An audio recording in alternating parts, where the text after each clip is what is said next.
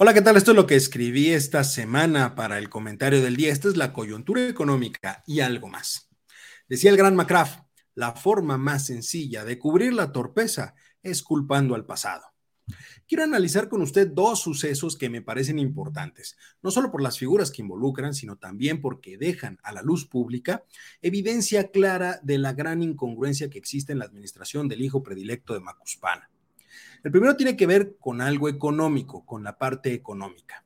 Hace algunos días se dio a conocer que en nuestro país había solicitado un préstamo al Banco Interamericano de Desarrollo, al BID, para apoyar a los programas sociales, pero la Secretaría de Hacienda, a través de un comunicado, rechazó tajantemente que se haya solicitado dicho préstamo y además expresó su descontento por la publicación realizada en la página de Internet del organismo internacional, que de acuerdo con ellos, sin un documento oficial que respalde dicha información. Sin embargo, de acuerdo con la información del BID, sí existe un documento oficial, que es una petición enviada por el titular de la Unidad de Seguros, Pensiones y Seguridad Social de la Secretaría de Hacienda, donde se solicita apoyo de tipo programático, una situación por la cual el organismo internacional elaboró una propuesta de préstamo de 700 millones de dólares para el gobierno mexicano. Dichos recursos estarían enfocados a mejorar la cobertura de las pensiones contributivas y no contributivas, con un plazo de amortización de 20 años. Las pensiones no contributivas son aquellas que justamente están consideradas dentro de los programas sociales como apoyo a los adultos mayores, entre otros. Dado lo anterior, aquella frase del morador de Palacio de no nos estamos endeudando, es claro que se convierte en una mentira.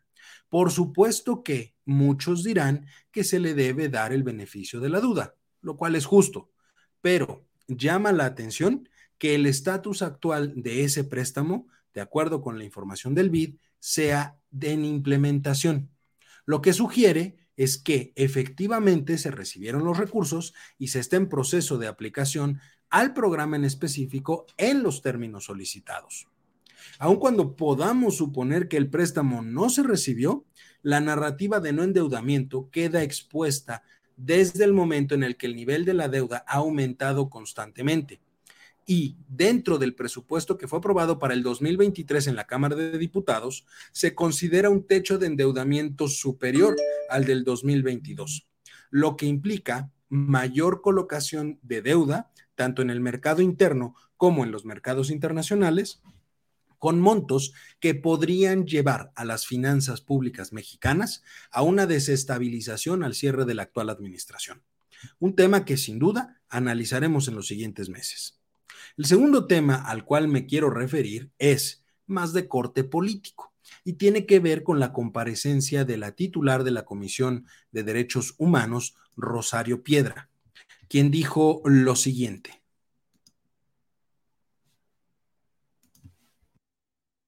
¿sí? En ese momento. Entonces, ¿qué es lo que hicimos aquí? Pues estamos rescatando eso y acabamos de emitir una recomendación precisamente para, porque la impunidad no empieza ahorita, la impunidad lleva años en este país, lleva atropellos, ejecuciones extrajudiciales y por eso la recomendación que hicimos para lo del INE porque hubo una masacre terrible en 1952, el 7 de julio de 1952, de más de 500 ciudadanos mexicanos que se manifestaban en forma pacífica y lo único que, le, que pretendían era que se respetara el derecho al voto y hubo fraude electoral. Eso no puede seguir pasando en este país. Y estamos nosotros eh, no solo con los casos del pasado, está el de...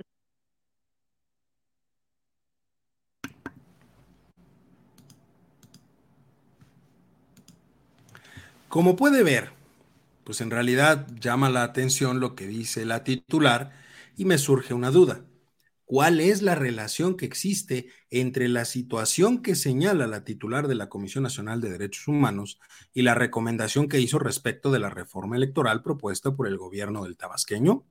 A ver, es claro que todo hecho pasado, presente o futuro que involucre la muerte de personas debe ser investigado y castigado. Pero si la intención era dar un contexto sobre el tema electoral, hay que entender que lo sucedido en el año de 1952 nada tiene que ver con el contexto electoral del año 2022, sobre todo si consideramos que la recomendación a la que se refiere habla de un organismo que no existía en ese momento. Es claro que sin importar el puesto o nivel de responsabilidad que tenga una persona, continúa siendo un ciudadano y por lo tanto tiene derecho a expresar sus puntos de vista. Pero quien ostente un cargo público debe entender que su principal deber está en hacer cumplir lo establecido por la ley y lo expresado por la señora Piedra viola las atribuciones y funciones que le fueron conferidas. Tan es así que el Consejo Consultivo del organismo rechazó el pronunciamiento de su titular y le exige apegarse a las recomendaciones aprobadas por dicho órgano, evitando las interpretaciones políticas. En buen cristiano, le solicitan no hacer recomendaciones sobre temas que no son de su competencia.